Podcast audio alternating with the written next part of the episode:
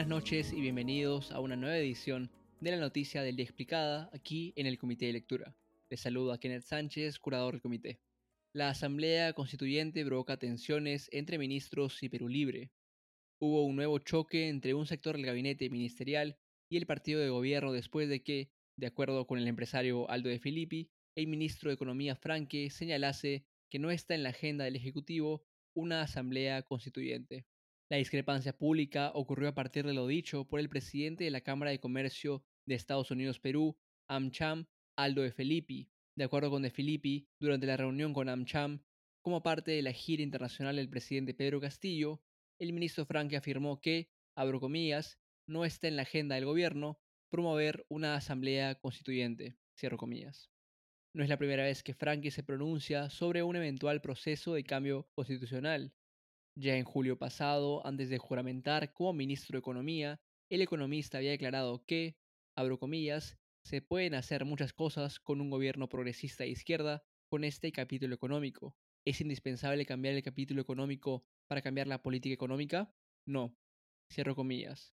Tras las declaraciones del presidente de AmCham sobre lo dicho por Franque, el líder del partido Perú Libre, Vladimir Cerrón, contestó que, abro es natural que desconozca que no es del partido ni estuvo en campaña, pero la Asamblea Constituyente es una promesa y una bandera de lucha.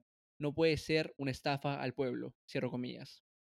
Antes, ya Cerrón había calificado a Franke de Chicago Boy de manera peyorativa, mientras que un medio vinculado a Perú Libre lo consideraba un miembro de la oposición. Franke no ha sido el único miembro del gabinete en pronunciarse en ese sentido. También el ministro de Justicia, Aníbal Torres, quien también ha sostenido confrontaciones públicas con Cerrón, ha señalado que, abro comillas, el Ejecutivo no impulsa una asamblea constituyente, son otros sectores. Es la población la que la promueve, es el Congreso el que incluso la promueve. Hay dos posiciones, una que está en contra y recoge firmas, y otra que está a favor y también lo hace. Ambas tienen derecho a hacerlo, ambas están dentro del ordenamiento jurídico, será la población la que determine cuál es la posición acertada, cierro comillas. Torres indicó que él, a modo personal, está a favor de una asamblea constituyente. Esta no ha sido la única discrepancia pública en las últimas semanas.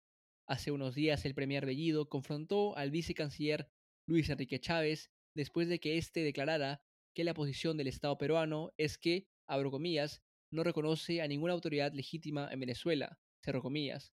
Como respuesta, Bellido indicó que el canciller Óscar Maurtua y el vicecanciller, abro comillas, tienen las puertas abiertas cierro comillas, si es que no respaldan la posición del gobierno de dialogar con Nicolás Maduro. Ambos ministros, Torres y Franque, han colocado paños fríos a estos choques públicos. Mientras que Torres indicó que en el gabinete hay mucha armonía, Franque señaló que, abro comillas, estoy seguro de que estas diferencias que pueden haber entre el Premier y el Canciller se van a resolver. Cierro comillas. El ministro de Salud, Hernando Ceballos, también se pronunció sobre la confrontación, opinando que el incidente, abro debió resolverse de otra manera, cierro comillas. Por otro lado, el primer ministro Guido Bellido ha declarado hoy que no hay interés de hacer cambios en el gabinete en estos momentos. Eso ha sido todo aquí en esta edición de la noticia al día explicada. Volveremos la próxima semana con más noticias.